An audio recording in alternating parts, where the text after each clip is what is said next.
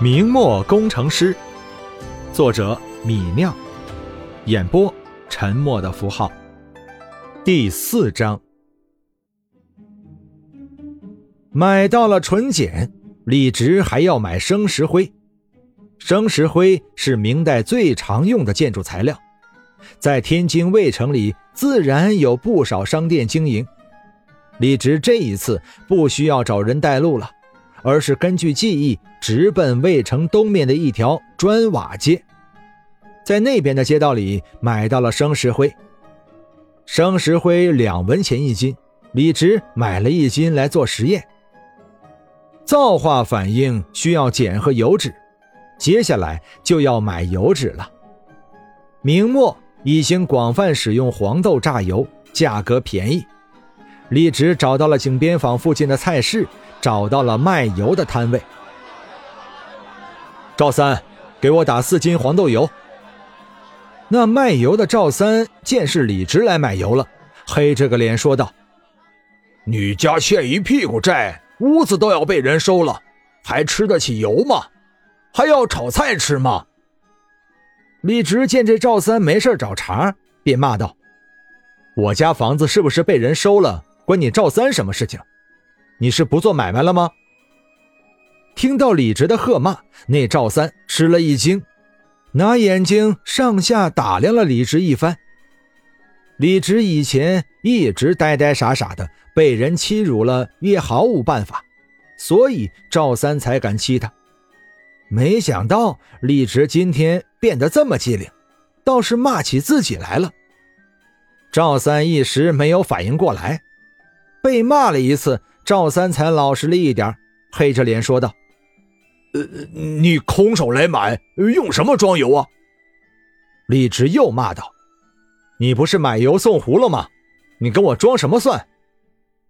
那赵三想不通，李直怎么变了个人似的，变得这么机灵。无奈从摊位下面摸出一个葫芦，装了四斤豆油，递给李直：“三十文一斤。”四斤一百文，四斤九十文，你卖是不卖？你要卖的话，我明天再来买更多。听到这话，赵三才明白，李直真的不再呆傻了，是真的变聪明了。那赵三既想做生意，又拉不住脸，想了想，板着脸说道：“呃，那那那就匀给你吧。”李直递过九十文钱，接过了油葫芦。那赵三把油葫芦交到李直手上，忍不住问道：“嗯，你明天还来买？”李直笑了笑，说道：“哈哈哈，你要是再便宜些，我天天来买。油脂是关键的原材料，消耗量最大。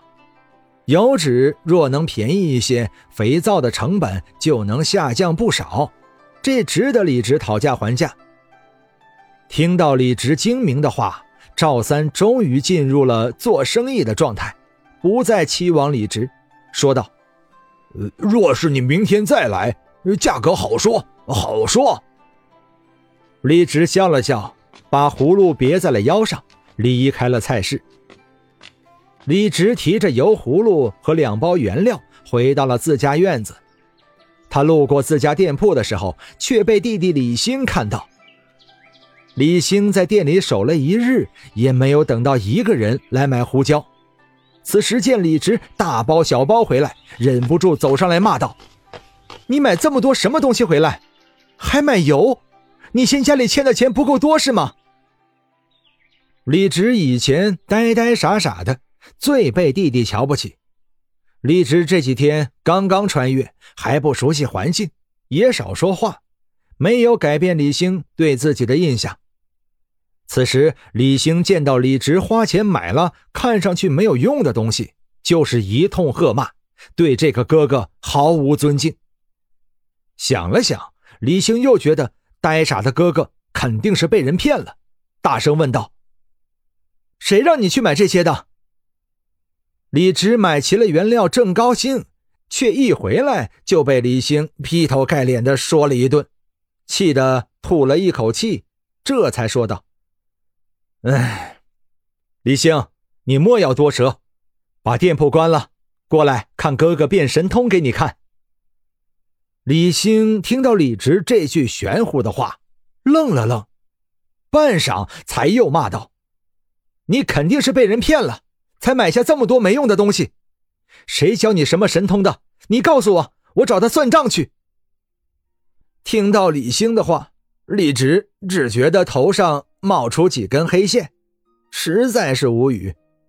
看来自己在这个弟弟的心目中就是个没有智商的傻子呀。谁都可以欺骗，自己要改变这种观感，还真要下些功夫，不是几句话就能说清楚的。和你说不清楚，你就在这里卖胡椒吧。懒得再和李兴多说，李直自顾自的走进了家门，往厨房里走去。李兴想追上去让李直说清楚，又怕店铺没人照看，胡椒被偷。只能愤愤地往墙上捶了一拳，看着李直离开。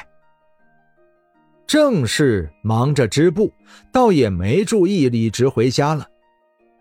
李直走进厨房，开始试制第一批肥皂。穿越前，李直就曾经为一家地方香皂厂设计过香皂。那个案子让李直从前到后完全了解香皂产业的生产流程，在这个时代做出肥皂来，对李直来说，呃，不是什么难事。虽然是第一次用土法做，李直也轻车熟路，做得轻松愉快。李直找来一个大木桶，桶里装满了井水，将八两生石灰扔进水里。只听见“刺啦”一声，那一桶水就翻滚起来，变得滚烫。生石灰和水反应生成氢氧化钙溶液，也就是熟石灰。反应过程中释放出大量的热，加热了水桶里的水。在这一桶熟石灰里，李直一点点把一斤纯碱倒了进去。纯碱一倒进去，那一桶水刹那间就烧开了一样，沸腾起来，冒出了一大片水汽，立刻就把三分之一桶的水蒸发掉了，把整个厨房笼罩在水雾里。李直赶紧再往桶里加冷水，这才降低了水温。这时水桶里已经是浑浊一片了，再也看不清桶底。熟石灰氢氧化钙和纯碱碳酸钠反应，生成碳酸钙和氢氧化钠。碳酸钙沉积浑浊了水桶，反应释放出来的大量的热烧干了水。李直让木桶静置了一会儿，碳酸钙渐渐地沉到了桶底，透明的氢氧化钠溶液，也就是烧碱，就浮在碳酸钙上面。李直用勺子一点点的把氢氧化钠溶液舀到另一个木桶里，又用麻布过滤了一遍，这才把碳酸钙除去，留下一半。李直把另一半的烧碱倒进了铁锅里，把铁锅放在灶上。李直用火折子和木柴生火，加热烧碱溶液，同时一点点把黄豆油倒进锅里去。黄豆油倒进去以后，李直就用棍子不断的搅拌。碱和油脂在高温下发生了皂化反应，油脂渐渐的消失了，铁锅上层生出一层粘稠的液体。烧了一刻钟，李直用勺子把这些液体捞出来一些观察，发现还有一些油脂，就继续加入剩余的火碱溶液。